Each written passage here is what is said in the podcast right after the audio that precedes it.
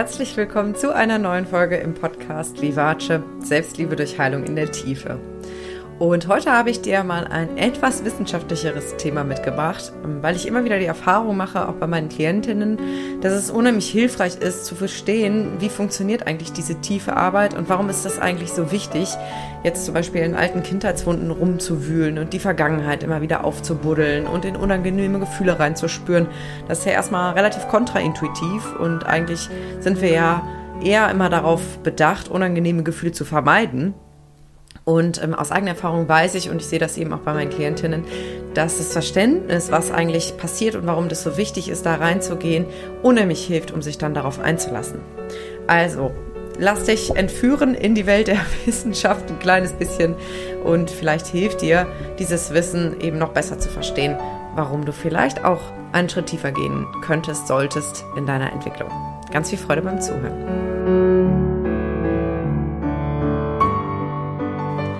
Ja, es gibt ja dieses Sprichwort, die Zeit heilt alle Wunden.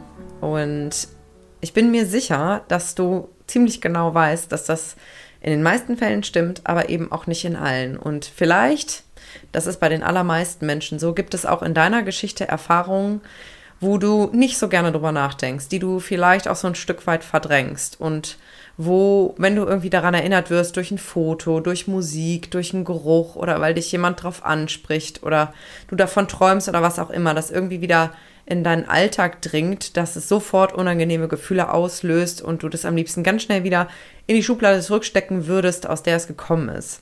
Und solche Ereignisse tragen eigentlich die allermeisten Menschen sich mit sich herum. Das sind einfach unver emotional unverarbeitete Ereignisse aus der Vergangenheit. Jetzt könnte man ja sagen, ist ja nicht so schlimm, den Groß Großteil der Zeit ist ja die Schublade zu und du merkst vielleicht gar nichts davon. Aber ich kann dir garantieren, dass je mehr unverarbeitete Ereignisse du in irgendwelchen Schubladen eingesperrt hältst, desto weniger Energie hast du in deinem Alltag zur Verfügung und desto größer auch die Angst, dass immer wieder eines dieser unangenehmen Themen angetriggert wird und du dich genauso fühlst wieder wie damals. Und je mehr du eben diese Schubladen aufmachst und dir den Inhalt mal anschaust und umsortierst, desto freier wirst du in deinem Erwachsenenleben und desto ähm, ja, gelassener kannst du durch den Alltag gehen, desto mehr Frieden spürst du und desto entspannter kannst du gerade im sozialen Bereich eben auf Situationen reagieren, weil du eben erwachsen, in deinem Erwachsenen-Ich bist und nicht immer wieder in so ein Kind-Ich zurückrutscht, was total verletzt ist. Und ähm, du wirst nicht immer wieder von solchen krassen Emotionsschüben eingeholt, die dich dann ewig äh, am beschäftigt halten, wie wenn zum Beispiel jemand was zu dir sagt, was dich verletzt und du dann irgendwie tagelang abends im Bett überlegst, was hätte ich sagen sollen, was soll ich sagen, wie gehe ich jetzt damit um. Das sind alles so Sachen, die kosten ja unfassbar viel Energie. Und ähm, je mehr du eben da aufräumst und Sachen, die bisher noch unverarbeitet sind, nachträglich verarbeitest, das ist ja genau das, was ich in meiner Arbeit mit meinen Klientinnen mache, desto freier wirst du eben genau davon und desto erwachsener kannst du eben auch reagieren. Genau, aber wir gehen mal eben ein bisschen tiefer da rein, was genau da passiert und warum wir überhaupt auch manche Ereignisse gar nicht verarbeiten. Also wenn wir etwas wenn wir etwas erleben, was uns emotional unangenehm auffühlt, was uns irgendwie stresst, was uns traurig macht, was uns Angst macht, was uns wütend macht, dann ähm, ist es so, dass unser Gehirn natürlich mit Stresshormonen geflutet wird. Und wenn das Gehirn sozusagen überhitzt, wenn es zu viele Stresshormone sind und wir gerade nicht die Ressourcen haben, da komme ich gleich noch zu, was ich mit Ressourcen meine, dann kann es sein, dass wir sozusagen die Verarbeitung von dem, was gerade passiert, wie unterbrechen weil wir es einfach nicht schaffen, weil das Gehirn das einfach nicht leisten kann, weil wir das, weil wir es nicht packen und, und, und sozusagen dann in eine Schublade stecken, wo das Ereignis dann genauso unverarbeitet hängen bleibt. Und ähm, dann immer wieder in diesem warmen Zustand quasi angepiekst werden kann und niemals einfach nur zu einer kühlen, ich benutze jetzt mal warm und kalt, ich glaube, du kannst damit vielleicht was anfangen, ähm, zu einer kühlen Erinnerung wird, wo du ganz sachlich drüber reden kannst und äh, die auch größtenteils emotional befreit wird. Und eigentlich ist das Ziel meiner Arbeit, ähm, gerade auch eben von der Arbeit mit dem inneren Kind und das, was ich mir eigentlich für alle Menschen wünsche, ist, dass alle Ereignisse, wenn ich jetzt mal bei dir bleibe, dass alle Ereignisse aus deinem Leben, alles, was dir emotional passiert ist, irgendwelche Trennungen oder Todesfälle oder, oder Konflikte oder mh, hm, irgendwelche sonstigen Schockerlebnisse, dass du irgendwo gescheitert bist, dass du einen Unfall hattest, was auch immer. Es gibt ja ganz viel, was uns im Leben so passieren kann.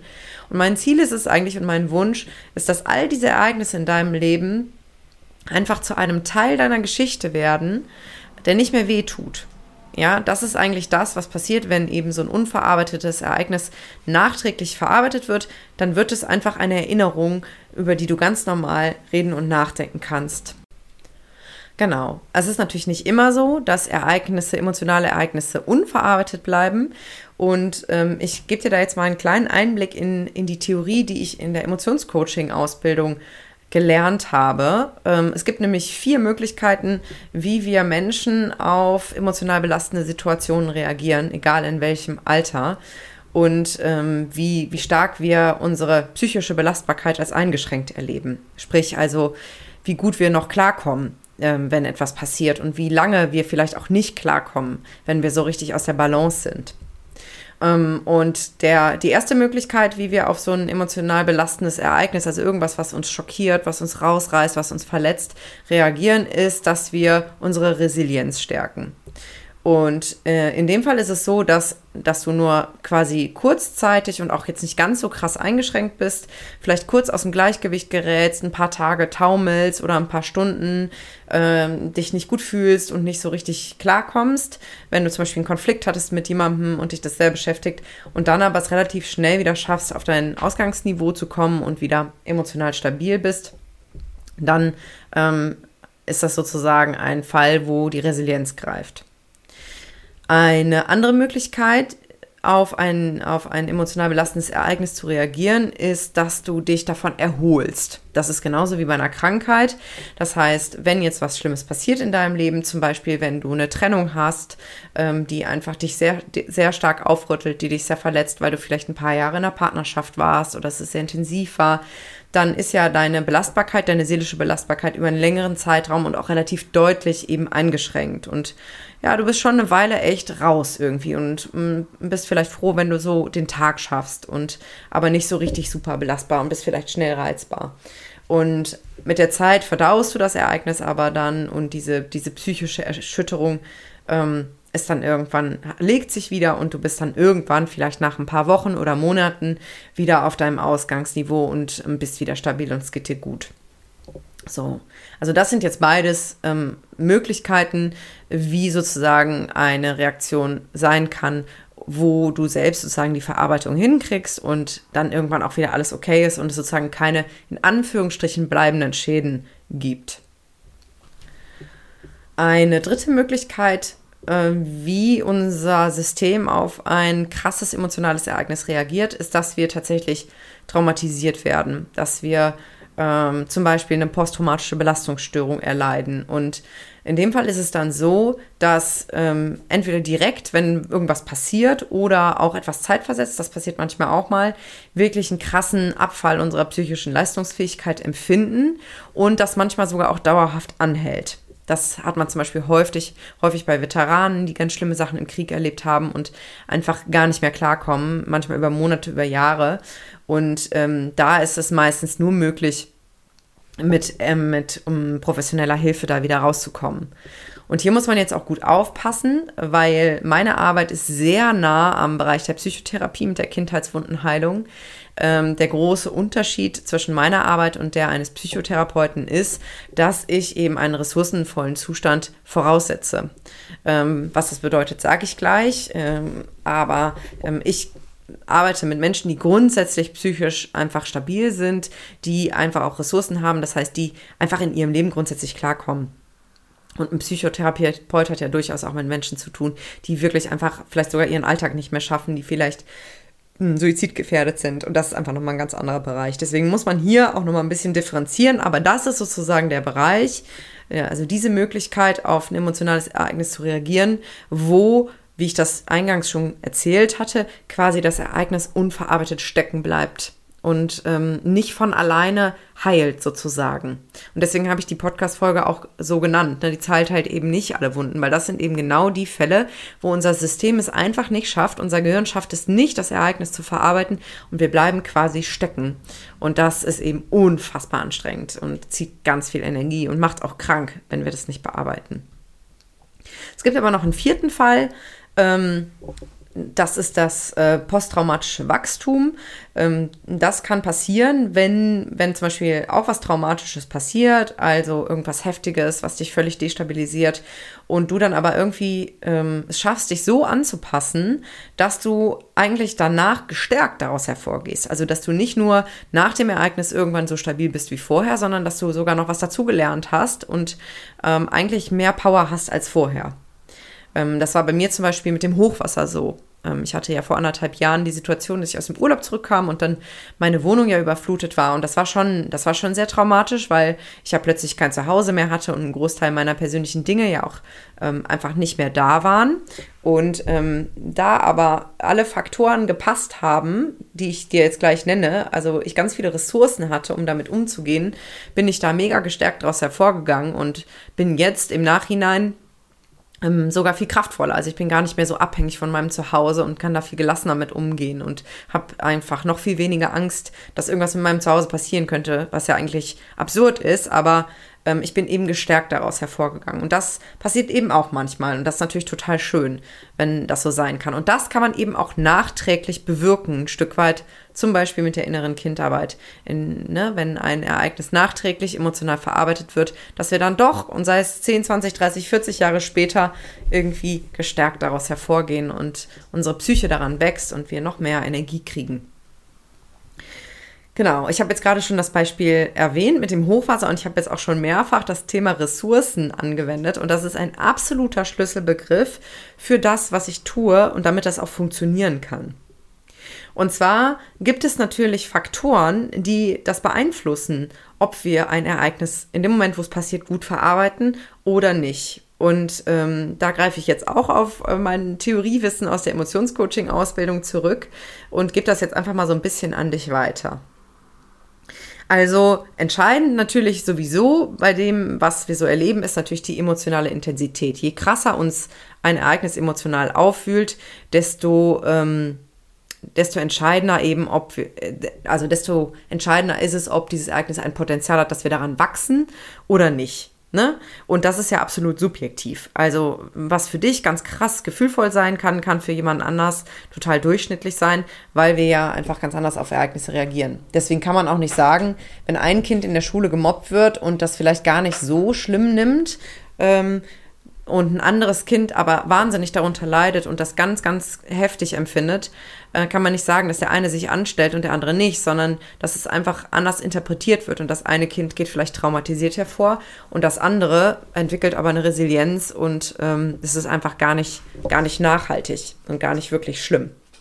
Und deswegen ist das aber so wichtig, eben zu gucken, was ist denn wirklich dein Gefühl und wie hast du die Ereignisse in deinem Leben interpretiert. Und da kann man nicht von außen sagen, das ist nicht schlimm genug und da habe ich mich vielleicht nur angestellt. Weil es geht nicht um den Vergleich mit, an, mit anderen Menschen, sondern es geht darum, was in deinem Gehirn auch passiert ist und was in deiner Seele passiert ist und wie intensiv du gefühlt hast.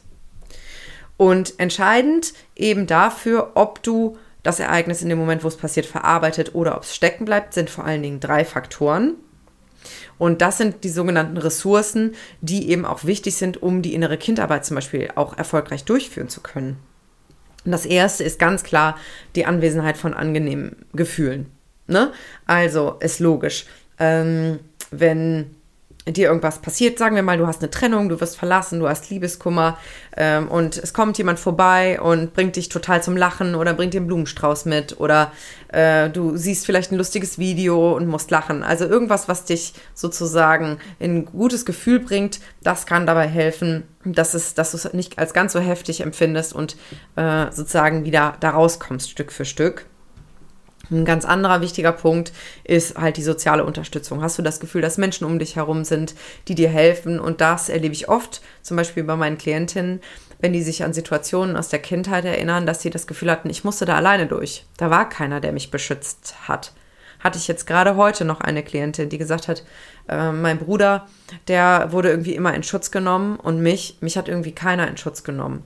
So, und wenn dieser Schutz fehlt, wenn die soziale Unterstützung fehlt, dann kommen wir manchmal nicht klar mit dem, was passiert und dann bleiben auch da die, die unangenehmen gefühlten Ereignisse einfach stecken, weil wir es nicht schaffen, alleine damit umzugehen. Und das ist keine Schande, sondern das ist ein absolut gesunder Mechanismus von der Seele, um uns vor einer absoluten Überlastung zu schützen. Dann wird das zum Beispiel verdrängt oder einfach weggedrückt, weggeschoben. Dafür können wir sehr, sehr dankbar sein, dass wir diesen Mechanismus haben und dann irgendwie funktionieren. Aber ähm, es ist halt wichtig, dann im Laufe des eigenen Lebens irgendwann diese weggedrückten Energiepakete quasi aufzulösen, damit wir einfach mehr Energie haben und wirklich frei sind und wirklich Frieden finden können und auch wirklich tiefe, innige zwischenmenschliche Beziehungen eingehen zu können. Genau, also der erste Punkt war, dass, äh, dass eben angenehme Emotionen wichtig sind, äh, damit wir ein Ereignis gut verarbeiten können. Und das zweite war, dass die soziale Unterstützung mega wichtig ist. Und das dritte, und das ist ein so kraftvoller Punkt, äh, der sich in meinem Leben auch so unfassbar krass bewährt hat, ist, dass wir einen Sinn in dem sehen, was wir erleben. Dass wir daraus einen Sinn schöpfen können. Es gibt ja nichts Schlimmeres als das Gefühl, wenn dir irgendwas passiert, dass das jetzt absolut ungerecht ist und dass das Leben gegen dich ist und dass du überhaupt nicht verstehst, warum ausgerechnet dir das jetzt passieren muss. Und das macht es nur noch viel schlimmer. Und deswegen habe ich mir wirklich angewöhnt zu sagen, wenn mir was passiert, und das war zum Beispiel bei diesem Hochwasser auch so, dass ich schon während das passiert war, immer wieder gedacht habe, okay, das wird schon irgendeinen Sinn haben, weil ich glaube, dass das Leben für mich ist. Und wahrscheinlich werde ich irgendwann auf diese Situation zurückblicken und sagen, ja, das war richtig so. Oder eine Freundin von mir hat zum Beispiel gesagt, ähm, dass sie in solchen Situationen sich immer sagt, ich werde mal irgendwann wissen, wozu das gut gewesen ist. Das ist dasselbe in Grün. Und das hilft enorm, ähm, sozusagen mit etwas umzugehen, wenn wir uns bemühen, irgendwie einen Sinn darin zu sehen. Weil eben diese Sinnlosigkeit es noch schlimmer macht und die Wahrscheinlichkeit vergrößert, dass wir es dann eben nicht verarbeiten können und dann ewig darin in dieser Schleife hängen und ewig deswegen getriggert würden, werden und quasi jedes Mal wieder losheulen könnten, wenn es irgendwie um dieses Thema geht. Oder jedes Mal wieder sich unser Herz zusammenzieht, wenn wir an diese Trennung denken, die wir nie verarbeitet haben oder so. Ne? Du weißt bestimmt ganz genau, was das für Sachen in deinem Leben sind, ähm, die irgendwie echt noch feststecken und wo du eigentlich genau weißt, boah, also wenn ich da jetzt mal wirklich offen drüber reden würde, puh, dann würde aber ganz schön was hochkommen. Ne? Und all diese Ereignisse können eben nachträglich geheilt werden und das ist, jetzt komme ich wieder dazu, was ich eigentlich mache, eben der Kern meiner Arbeit, weil was mache ich mit meinen Klientinnen? Ich aktiviere eigentlich genau diese drei Ressourcen, die ich gerade erwähnt habe. Also ich versuche meine Klientinnen eben ähm, in angenehme Gefühle zu bringen. Das heißt, wir versuchen erstmal herauszufinden, woher kommt das unangenehme Gefühl eigentlich, was war das Ereignis und aktivieren das auch im Gefühl. Das heißt, wir, wir, das Gehirn kann ja sowieso nicht entscheiden, sind wir in der Vergangenheit oder in der Gegenwart. Das spielt überhaupt gar keine Rolle.